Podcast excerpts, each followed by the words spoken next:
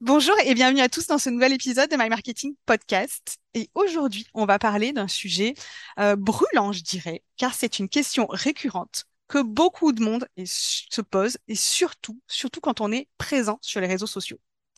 La question qui nous brûle les lèvres, c'est comment ne jamais être à court de contenu?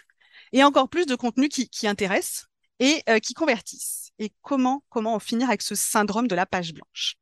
Mon invité aujourd'hui pour en parler est Florence Grégeois. Florence est growth marketer depuis plus de 15 ans et elle accompagne les grandes entreprises issues du CAC 40, des Fortune 500 et des groupes internationaux. C'est aussi une passionnée de création de contenu, d'après ce qu'elle m'a dit, et d'après ce que je peux lire également sur LinkedIn, où elle est très présente. Elle utilise les contenus notamment pour aider ses clients à générer des résultats. Salut Florence, comment tu vas? Salut Laurie, écoute, hyper bien, je suis très très heureuse d'être euh, ici. Bonjour à tous. Bah, écoute, nous aussi, on est ravis de t'accueillir sur ce podcast et je sais, je peux déjà dire que tu as beaucoup de choses à, raconter sur ce thème qui est, euh, qui est une des questions qu'on nous pose le plus souvent. Comment créer du contenu, comment ne pas être à court de contenu et comment vaincre au syndrome de la page blanche? Parce que la page blanche, ce syndrome terrible, on le connaît tous. Euh, peut-être toi aussi d'ailleurs. Tu l'as déjà connu? Oui, totalement. Tu sais, le syndrome de la page blanche, on l'a tous à un moment donné. Et en fait, il suffit de connaître quelques astuces pour pouvoir le contrer ou en tout cas le transformer en allié. Eh ben, écoute, ça tombe bien puisque tu es là pour en parler aujourd'hui. Et on sait que quand on, bah, quand on crée du contenu, euh, se retrouver sans idée devant son poste ou sa page, euh, c'est vraiment euh, la bête noire. Et, et qu'en réalité, comme tu le dis, comme tu vas nous le dire, on peut créer, on peut trouver de l'inspiration à peu près partout et euh, la vie dans le quotidien, et notamment dans le quotidien. Mais je vais pas spoiler, on va en parler un tout petit peu plus tard, puisque dans cet épisode, tu nous as préparé un programme qui est, euh, bah, je pense qu'il va intéresser tout le monde. D'ailleurs, je vous invite déjà à prendre carnet, papier et à vous installer dans un endroit calme pour prendre des notes, parce que Florence, aujourd'hui, elle va envoyer et elle va vous révéler comment on va on trouve des idées, comment on les organise selon un entonnoir de vente, donc on va organiser, et comment ensuite on les transforme en contenus qui convertissent. Ça, c'est une promesse de rêve. Euh, et si vous suivez précisément les conseils de Florence, vous allez voir que vous pourrez peut-être même avoir des résultats avant la fin de l'épisode, ou disons peu de temps après. Et alors, si vous êtes prêts, mettez-vous au calme et c'est parti. La question que on se pose régulièrement et qu'on nous pose régulièrement ici, c'est quels sont les contenus qui fonctionnent aujourd'hui pour justement ne pas être à court d'idées? Alors, tu sais, aujourd'hui, Laurie, il y a plusieurs catégories de contenus qui fonctionnent et qui plient le game. Euh, je te parlerai bien sûr de LinkedIn parce que c'est quand même mon terrain de prédilection. Euh, maintenant, si tu veux, ce que je vais te donner ne déroge pas à la règle de l'ensemble des contenus. Tu vois, qu'ils soient sur TikTok, sur Facebook, sur Instagram, etc. ou sur YouTube, tu as trois catégories de contenus qui reviennent régulièrement et sur lesquels tu vas pouvoir t'appuyer pour créer effectivement eh bien, des contenus qui soient différenciants et qui te permettent d'émerger. Le premier, ce sont des contenus inspirationnels. Ce sont souvent des contenus top of the funnel. Mais ça, on va en parler juste après. Oui, je te demanderai de clarifier juste après. Exactement, avec grand plaisir. Dans les contenus inspirationnels, tu vas retrouver des contenus qui sont liés à la motivation. Tu vas donner des exemples par rapport à ton parcours. Tu peux effectivement euh, donner des tips qui t'ont aidé à réellement changer notamment ton mindset, c'est-à-dire ton état d'esprit parce qu'on le sait, l'état d'esprit contribue aussi à la réussite d'un business. Absolument. Et puis, tu peux bah, effectivement, euh, Laurie, raconter tes succès, tes échecs, parce que bah, des échecs, c'est aussi des voies d'enseignement, d'amélioration. Et donc, les échecs deviennent simplement eh bien, des tremplins pour faire les choses différemment. Donc, ça, c'est la première catégorie. Ok, alors juste, je rebondis. On est d'accord que euh, c'est très intéressant, contenu inspirationnel. Dans ces contenus inspirationnels, on va quand même parler d'une certaine transformation, de comment on a résolu un problème, de comment, de ce qui nous a aidé. On partage quelque chose. On est d'accord que simplement mettre une citation euh, sur un sur un visuel n'est pas forcément un contenu toujours inspirationnel. Exactement. Euh, Parce qu'on en voit beaucoup. Oui, on en voit beaucoup et en fait, les stats montrent qu'elles n'ont pas vraiment de succès. Mm. Ce ne sont pas en fait des contenus dans lesquels on va se reconnaître. Il n'y a pas le biais de similarité qui va entrer en action. Euh, souvent, tu vas effectivement avoir un très faible taux d'engagement. Un contenu inspirationnel, c'est comment moi j'ai pu effectivement construire mon entreprise et quels ont été les écueils à travers lesquels je suis passée Comment Eh bien, j'ai appris à partir de ces écueils pour modéliser, par exemple, un processus de collaboration, euh, une façon de produire justement du contenu, ou alors une expertise que j'ai pu affûter. Eh bien, ce contenu, ce partage d'expérience, eh bien, va faire appel aussi à ce que d'autres personnes auront vécu ou même vont pouvoir être confrontées à. Et donc, de cette manière-là, eh bien, elles vont pouvoir justement euh, s'inspirer de ce que tu partages et en faire eh bien, un axe d'optimisation et un axe, un axe de croissance. Ok, bah super intéressant. Donc je répète, le premier, un des premiers contenus qui fonctionne, c'est le contenu inspirationnel. Et tu nous as dit une petite chose au tout début, c'est un contenu top of the funnel. Donc je te laisse juste clarifier cette petite chose pour que tous nos auditeurs sachent exactement, même si je pense qu'il y en a une partie qui, qui sait ce que c'est, mais je te laisse clarifier cette partie pour que ce soit bien clair pour tout le monde. Alors, le contenu top of the funnel, euh, c'est le contenu qui est en fait à audience large. On touche une audience très étendue. Euh, ce sont effectivement des contenus qui, par exemple, peuvent faire appel au contenu de développement personnel. Mais comme on en parlait, toi et moi, Laurie, toi, par exemple, ta passion, eh bien, c'est euh, l'écologie, le développement durable. Eh bien, dans ces contenus top of the funnel et inspirationnels, tu peux aussi partager la manière dont cet engagement que tu as impacte tes choix de collaboration, de partenariat et de projet avec tes prospects, tes clients, mais aussi tes partenaires. Donc, le top of the funnel va venir en fait assurer ta découvrabilité et attirer à toi des gens qui vont avoir des points en commun et qui te découvriront. Alors, effectivement, à mesure qu'ils avanceront et évolueront dans ce qu'on appelle le parcours d'achat ou le parcours du persona buyer ou encore l'entonnoir. Ok, bah, c'est très clair. Je te remercie pour cette précision. Donc, quel est le deuxième, la deuxième catégorie de contenu qui fonctionne, qui plie le game, comme tu dis? Eh bien, écoute, la deuxième catégorie de contenu, c'est celle qui va être pédagogique. Tu vas pouvoir transmettre les fruits de ta connaissance. Ce que tu as pu partager à travers l'inspirationnel, finalement, on est sur un entonnoir un petit peu inversé, tu vois, de recherche d'idées et euh, de sourcing, en tout cas, de, de contenu. Eh bien, dans le volet pédagogique, tu peux partager des erreurs fréquentes qui ont été observées, que tu as faites toi-même, ou simplement que tu observes par ailleurs, pas de jugement. On n'est pas là justement pour faire un contenu qui aille aux dépens des autres. On a une éthique, évidemment.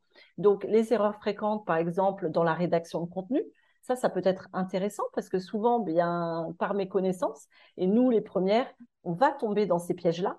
Mais justement, c'est ça qui va nous permettre de nous améliorer. Il y a les méthodos. Hein, euh, effectivement, ça, tu vas l'observer notamment dans des contenus euh, sur LinkedIn à travers des carousels comment effectivement je vais rédiger une page de vente qui convertisse. C'est quoi la méthodologie? La fameuse méthodo. C'est effectivement, ce sont des postes qui, quand ils sont bien faits, engagent beaucoup. Donc c'est du, c'est du partage de connaissances, c'est du partage de conseils et de connaissances. Donc, Exactement, totalement. Et tu as ensuite les idées reçues, tu vois? Et ces idées reçues, ça peut être sur des méthodologies de vente, par exemple. Ce peut être aussi sur euh, effectivement euh, la posture lors, d'un entretien si on recherche un job ou simplement en tant que recruteur si on recherche un candidat. En fait, là, on va pouvoir passer au crible tous les sujets qui sont liés alors de façon connexe à nos métiers, mais sur lequel on apporte en fait un enseignement, une pédagogie. Et comme on sait que l'on reçoit énormément donnant, eh bien, on va offrir généreusement, sans attendre de retour, évidemment, et c'est un moyen aussi de pouvoir, entre les uns les autres, enfin, entre, les uns les autres, de pouvoir créer en fait une émulation et un apprentissage euh, réciproque. Et beaucoup de valeur. Et là, c'est un point important que tu soulignes, c'est ne pas avoir peur d'être généreux et euh, de donner ce contenu et ces conseils. Ça ne nuit pas au business. Ce n'est pas parce qu'on donne généreusement des conseils que derrière les, personnes qui les lisent vont les, les accaparer, qu'on n'aura jamais de clients. Et au contraire, c'est vraiment basé sur le euh, qui donne reçoit. Et donc ça, je, te remercie d'insister là-dessus, c'est de pas forcément radiner en disant euh, je vais pas trop en dire non plus parce que après on pourrait me piquer mes idées ou euh, ou qui ou quoi. Donc ça c'est important, je pense aussi. Tu sais, Laurie, euh, alors, après, moi, c'est pas ma perception, mais je trouve que c'est super important de partager. Tu partages effectivement un maximum. Ça ne veut pas dire que les personnes en face de toi, un, euh, auront envie de reproduire ce que tu fais précisément, sauront précisément aussi comment le faire ou auront le temps. Et ensuite, tu peux produire effectivement un tas d'enseignements sans forcément rentrer dans la profondeur de la manière de le réaliser. Exactement. Parce que justement, c'est ça aussi qui te permet d'avoir un espace pour justement te développer commercialement. On dit quoi, mais on ne dit pas forcément comment. Exactement. Mm. C'est très clair. Et donc ça, ça correspond, du coup, si on, si on reprend le parcours dont tu parlais tout à l'heure, top of the funnel, ça euh, reprend un une deuxième étape qui est eh bien, c'est le mot fou. Et le mot fou, ça te permet en fait de générer de l'engagement. C'est ce qu'on appelle le milieu du tunnel. Le milieu du, tunnel. Milieu du tunnel. Eh bien, on commence à raffiner l'audience qui vient vers nous, c'est-à-dire que bah, du coup, on va forcément perdre une part de cette audience-là, puisque on s'approche de plus en plus vers effectivement l'expertise qu'on va pouvoir proposer. Donc, ces contenus pédagogiques vont intéresser une frange des personnes qui seront venues par les contenus inspirationnels. Et ensuite, je t'expliquerai comment tu vas pouvoir faire en sorte d'intéresser ton audience, enfin, de façon un petit peu plus large, parce que, ben, on le sait très bien, on ne construit pas un contenu tout seul dans son coin. Ok, bah écoute, je t'en prie, poursuis. C'est super intéressant. Donc, il y a un troisième type de contenu que tu, que tu avais précisé au début, puisque tu nous avais parlé de trois types de contenus. Et le troisième, c'est... Vas-y. Alors, c'est un contenu que toi, tu adores, que tu pratiques, parce qu'effectivement, tu organises des lives qui mm. sont effectivement sur la construction euh, de contenu. Est-ce que tu peux nous dire comment on structure ça pour que ça évite de partir dans tous les sens et que finalement, on s'essouffle et on perd courage? Alors écoute, tu sais, c'est simple, Laurie. Euh, tu vois, là, je t'ai déjà, en fait, j'ai un peu mangé euh, les informations que j'allais te délivrer juste après. Euh, dans tes catégories de contenu, déjà, donc tu sais qu'on a structuré tout entre le haut du tunnel, le milieu du tunnel et le bas du tunnel. Donc tu sais que le haut du tunnel, on est sur l'inspirationnel, le milieu, on est sur du pédagogique, et le bas du tunnel, on est sur du promotionnel. Donc ça, donc là, on est vraiment, on va dire qu'on est sur un cas pédagogique. Là, je te partage en fait simplement un enseignement, mais rien ne vaut la pratique. Donc, ce que l'on va faire là ensemble, tu vas le tester, tu vas le raffiner, tu vas le poncer, comme on dit euh, en fait dans le langage effectivement de la construction.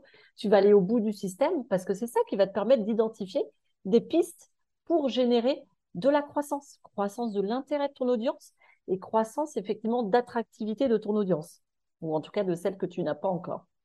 Donc, du coup, tu, tu testes, tu répartis 30%, 30%, 30%. Et là, tu vois. Et tu vois au fur et à mesure, effectivement, de tes semaines, comment ton public est justement réagit à tes contenus. Minimum un mois, je trouve. Parce que pour le coup, dans mon cas, j'ai pu voir au bout d'un mois certaines réactions, certains retours, des personnes effectivement engagées plus sur certains contenus et moins dans d'autres. Et puis tu comprends qu'effectivement, il peut y avoir aussi des phénomènes d'usure dans les contenus. Donc, en fait, les réactions de ton audience vont être un véritable laboratoire. On ne construit pas dans une communauté. On construit avec. Donc, du coup, on démarre, quand on n'a pas d'idée, on démarre un tiers, un tiers, un tiers. On fait, voilà. un tiers de chaque. À raison, toi, tu recommandes combien de postes par semaine? Alors, écoute, là, je vais, je vais t'avouer, hein, je te fais mon coming out, je suis mauvaise élève, j'ai fait un break ce mois-ci parce que j'ai eu énormément de demandes clients, tu l'as vu. Oui, je l'ai vu. Je vais reprendre de plus belle.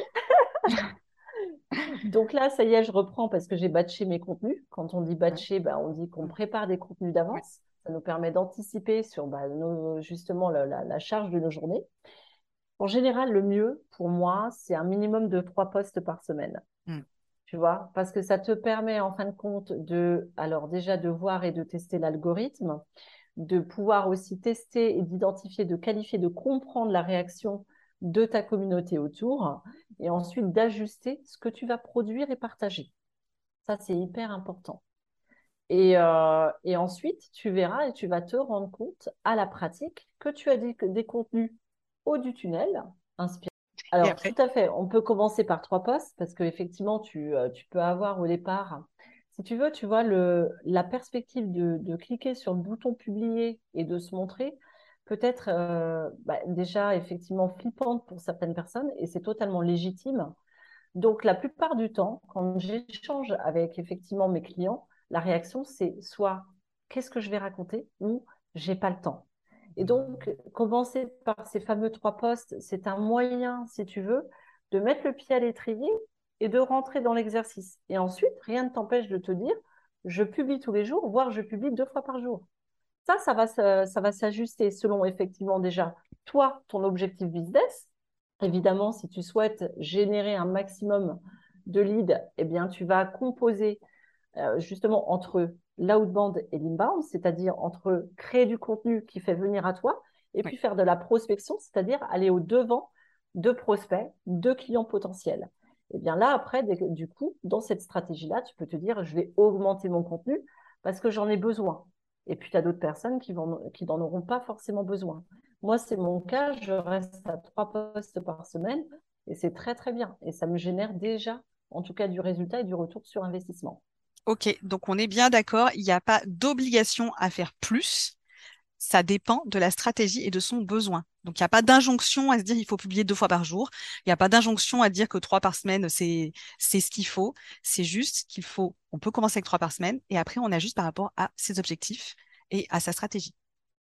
Exactement. Écoute, c'est hyper clair et euh, bah, pour, pour terminer, alors je vais dire pour terminer, mais je sais que tu en as pas mal à balancer euh, maintenant euh, encore. Euh, tu vas nous partager ce que tu as appelé les cinq pistes pour des idées de contenu nos limites. Donc ça, c'est une maintenant qu'on a bien compris quels étaient les différents types de contenus, comment on les structure, comment, de quelle façon on peut poster et comment on, établit son, son, son, rythme de croisière, on va dire. Est-ce que tu peux nous partager tes pépites tes cinq pistes pour des idées de contenu, nos limites? Oui, complètement. Alors, je vais te partager celles que moi j'ai pu observer. Et puis, euh, tu verras qu'effectivement, après, tu auras des pistes qui seront celles que toi, tu vas utiliser parce que tu créeras des affinités avec ces pistes et tu te sentiras beaucoup plus à l'aise. Donc, je vais te donner effectivement celles qui me servent. Et, euh, euh, j'en ai en fait certaines qui sont parmi mes préférées. La première d'ailleurs, c'est celle que j'affectionne. Dis-moi.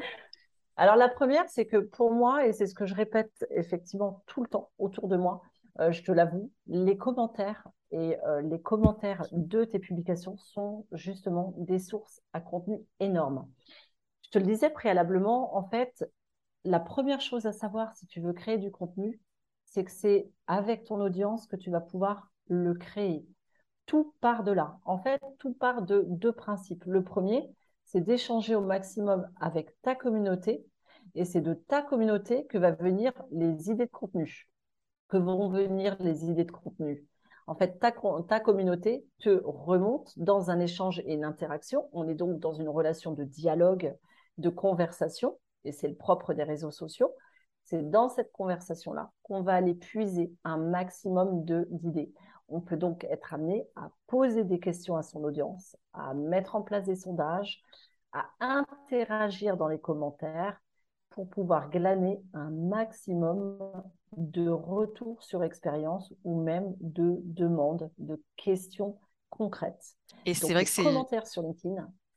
C'est un truc que j'ai vu que tu faisais, euh, que tu fais souvent, euh, c'est de poser une question euh, quand euh, je sais que moi quand je laisse un commentaire, c'est pas rare que tu poses une question derrière pour justement venir creuser et, euh, et sans doute bah, utiliser ce contenu, voir si ce contenu tu peux l'utiliser par la suite ou pas, mais pour justement enrichir le débat et comme tu le dis, parce que dans les commentaires, souvent naissent les prochains sujets. Exactement. Peuvent naître en tout cas les prochains sujets.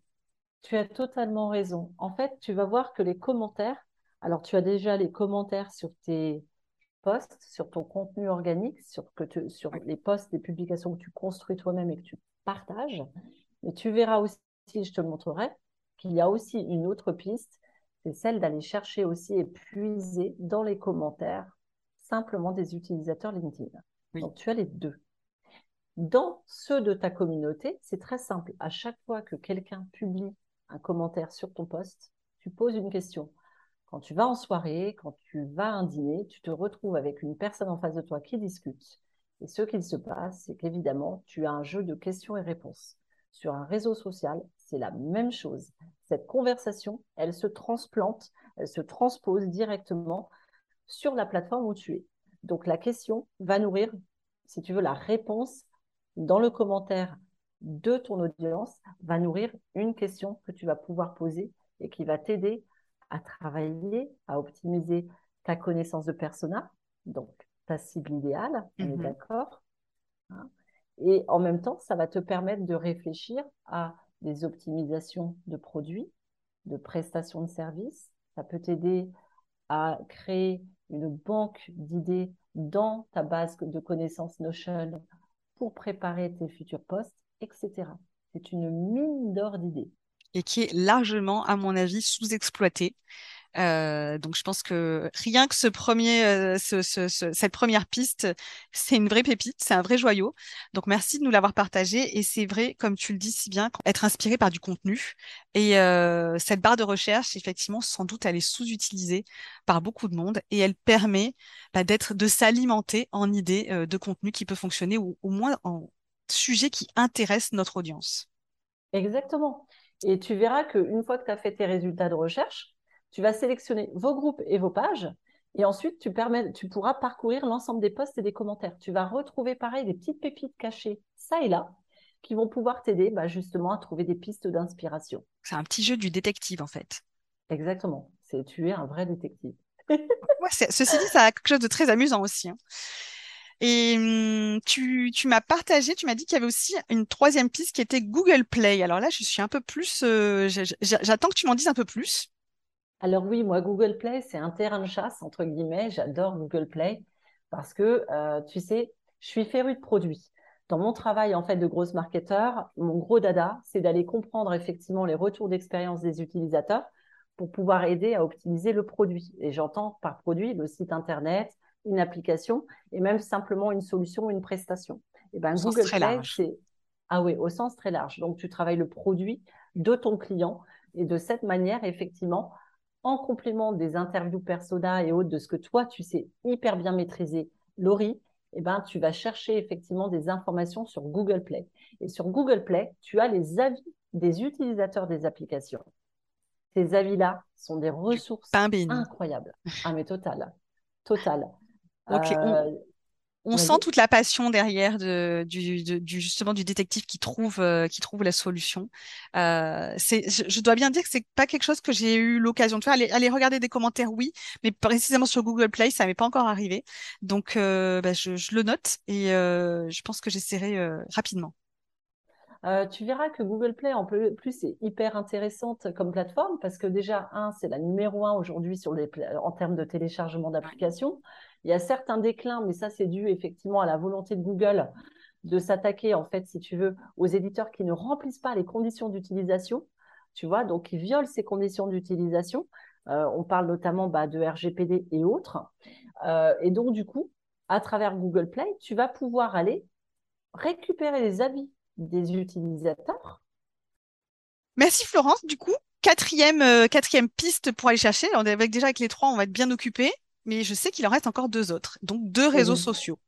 Exactement. Alors, je fais une toute petite aparté sur la troisième et je saute immédiatement sur la quatrième. Sache que tu peux aller aussi chercher des avis sur Trustpilot, Cora, Amazon, les groupes LinkedIn et Facebook et Glassdoor si tu fais de la com RSE, c'est-à-dire si tu travailles la marque employeur. Donc, pareil, sur toutes ces euh, plateformes, donc, quatrième réseau sur lequel on peut aller trouver des idées euh, pour euh, enrichir euh, sa veille pour créer du contenu. Oui, tout à fait, Laurie. En fait, le contenu sur Instagram Reels génère 22% d'engagement en plus par rapport aux vidéos classiques. Ça, ce sont des données issues d'une étude, d'accord? Et en plus, plus ça, c'est une étude mondiale d'Instagram qui a été faite en 2022. Oui, donc, hyper récent. C'est hyper récent. Donc là, euh, tu vas toutes les idées. Et alors, qu'est-ce qu'on trouve comme trésor sur Instagram? De la même manière que tu le fais, par exemple, tu tapes ton mot-clé dans la barre de recherche d'Instagram, tu cliques sur l'icône Reels en bas de ton écran et tu vas pouvoir partager, tu vas pouvoir parcourir le feed de Reels et cliquer sur les posts qui t'intéressent. Et ce qui est hyper intéressant, c'est que, outre le fait que tu vas consulter les commentaires de ces Reels, tu vas pouvoir aussi noter des hashtags associés. Donc, tu vas te créer une bibliothèque de hashtags. Tu fais d'une pierre deux coups. Tes futurs contenus. Eh bien, carrément. Oh, écoute, j'adore ce genre d'astuces. Tout ce qui peut aider à gagner du temps et, à faire deux choses en même temps, je suis toujours preneuse. Euh, allez, dernière, euh, dernière piste que j'ai appelée réseau social, parce qu'en fait, c'est aussi un réseau social, mais pas celui auquel on s'attend. C'est la vie quotidienne que tu nous partages. Comment on pioche dans sa vie quotidienne Alors oui, totalement. La vie quotidienne, c'est du pain béni. En fait, tout simplement parce que, tu vois, dans chaque jour, en fait, tu as des conversations. Et souvent, on ne s'en rend pas compte. On a des conversations avec des gens qui peuvent devenir ou être de potentiels partenaires ou clients. Ces mhm. échanges-là, souvent, tu donnes du conseil de manière hyper naturelle. Et ces conseils-là donnent lieu à un retour de la personne qui va être très positif, souvent joué qui peut être, ah bah, tu as, tu me, pour le coup, tu as, tu as levé, euh, tu m'as retiré une épine du pied, euh, tu as résolu un problème ou une question que je me posais depuis très longtemps. Merci, je vais pouvoir avancer, etc.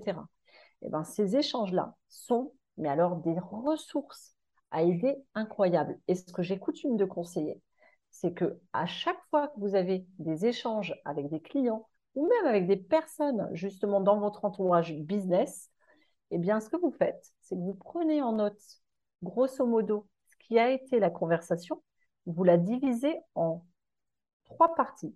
Un, le contexte de la demande. Deux, la problématique. Trois, les solutions que vous avez apportées. Et enfin, vous pouvez rajouter un petit bonus qui est le ressenti qui a été exprimé par votre interlocuteur. Hyper important. Ça, ça va vous aider en fait à trouver des idées, mais euh, et surtout, c'est aussi un moyen de euh, s'appuyer sur un retour d'expérience positif. Et on en a besoin aussi pour se construire. On en a tous besoin parce que ça participe à une confiance supplémentaire, ça participe aussi à la liberté qu'on va se donner de créer du contenu. Donc à l'audace. Aller puiser dans ces échanges et sur le retour positif, c'est très important parce que c'est édifiant. Bah merci. C'est, je suis d'accord sur le ressenti. C'est hyper important parce que du coup, on peut aussi euh, permettre à notre interlocuteur ou au lecteur de se projeter. Et, euh, et c'est toujours, on sait que c'est toujours plus fort dans, en termes d'engagement quand on est projeté dans une émotion positive.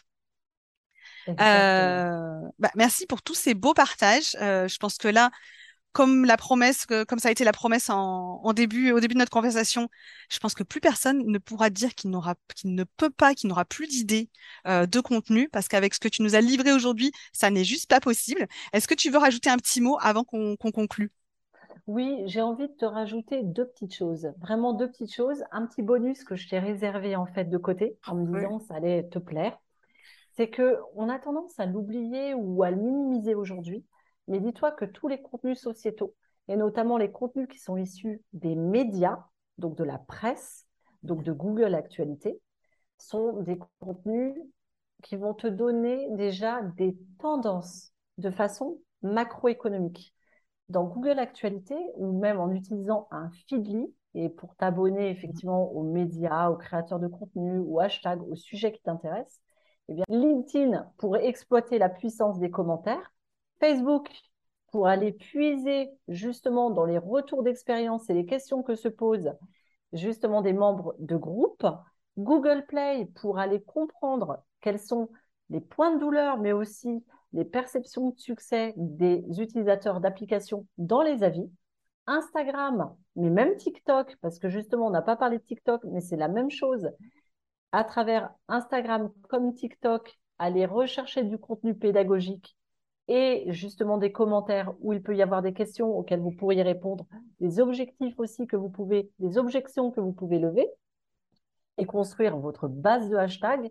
Et enfin, la vie quotidienne qui va vous permettre de convertir vos échanges en sujets promotionnels. Le bonus que je vous ai donné, eh bien, c'est Google Actualité avec les couvertures médias, c'est-à-dire les articles médias, les, euh, études des instituts de sondage, des cabinets, des analystes et des think tanks, qui, pareil, vont vous aider à sourcer. Un grand merci à toi, euh, Florence. Et est-ce que tu veux rajouter un petit mot? Oui, tout à fait. Écoute, je, euh, je t'avoue que tous ces, tous ces processus-là, eh bien, j'ai pu les huiler parce que j'ai eu l'occasion, un, de pouvoir interagir avec vous tous et de lire aussi tes contenus, Laurie, parce qu'effectivement, eh bien, rien ne vaut pour vos commentaires, mais aussi pour vos contenus à tous, rien ne vaut de venir publier, interagir avec des posts d'autrui c'est là où vous allez puiser de la ressource. Souvent, le poste d'une personne est un point effectivement de démarrage de votre imagination pour laisser émerger un sujet.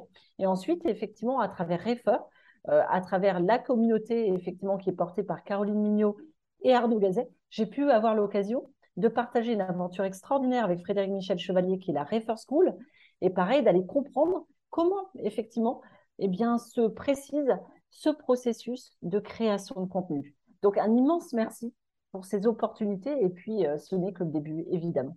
Mais surtout, un très grand merci à toi, euh, Florence, pour tous ces partages. Et je te rejoins effectivement, euh, la communauté Refer a permis de très belles choses ces derniers mois pour, pour beaucoup de monde et notamment, notamment toi. c'est sur ces mots que je vais vous laisser. Je vais vous laisser plein de ressources en commentaire. Florence, vous, vous, allez voir, à laisser donc son, lien LinkedIn. Elle nous met à dispo, elle vous met à disposition un template qui s'appelle la Content Machine, qui va vous permettre de, mettre en place tout ce qu'elle nous a livré aujourd'hui comme, euh, comme enseignement. Donc n'hésitez pas, ça sera dans les ressources. Et sinon, je vous dis à très bientôt. À très bientôt, Laurie. Merci et merci à tous.